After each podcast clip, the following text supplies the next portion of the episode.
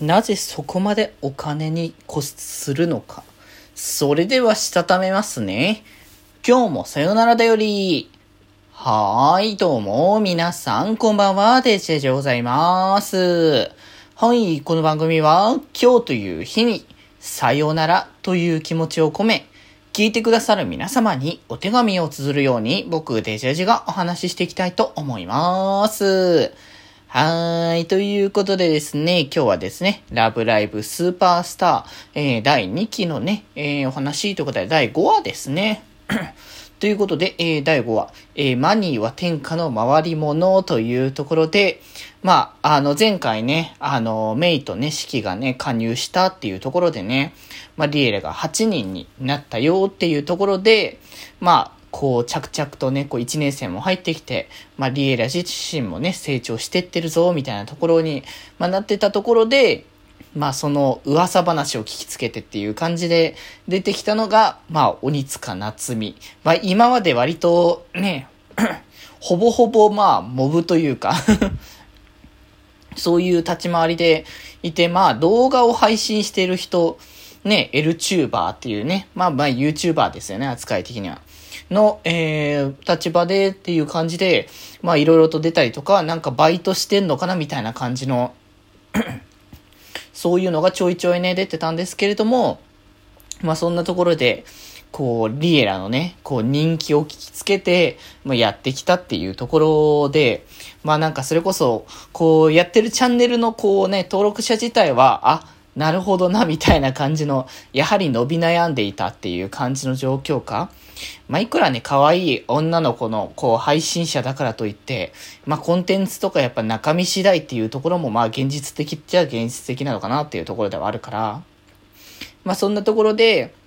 この、リエラにこう、夏美がやってきて、まあ、部に加入するのかなと思ったら、あの、プロデュースをやろうっていう。まあ、今までね、こう、ラブライブだからそういうプロデューサーポジションはいなかったから、まあ、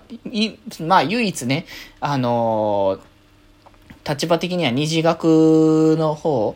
にはね、まあ、いたっていう形にはあったけど、こちらでは特にね、なく、まあ、各自でみんなで、こう、切磋琢磨していくっていう方向性だったから、まあ、夏美がこう、プロデュースして動画で宣伝広報をするっていう、まあ、逆に今までリエでやってなかったんだ、みたいな感じ、やってたのかな？やってなかったんだろうね、多分。だってやってたら多分わざわざこの広報を任せるみたいなことをお願いすることも多分ないだろうから、で、そこでまあ、リエラのプロデュースしようってことでなんか、こう練習風景じゃないけど、こう日常の風景だったりとか、練習の中の、こうちょこっとをこう映し出してみたいな感じをして、でもやっぱ本、本音は実際は、あの、このリエラの人気にあやかって、あの、動画をこう、みんなに見てもらうようにして、まあ、収益を得るためっていう、まあ、ただまああれですけどね、多分、まあ、LTuber がどういう扱いかしてるかわかんないけどね、来、あの、YouTube 的には結構ね、あの、収益化のラインが結構厳しかったりするから、意外とね、あの人数がなったとしても、即日、あの、OK で、は、あの、収益化出るものかどうかはちょっと別の話かもしれないけど。まあまあまあ、そんなね、生々しい話は置いときつつですけれども、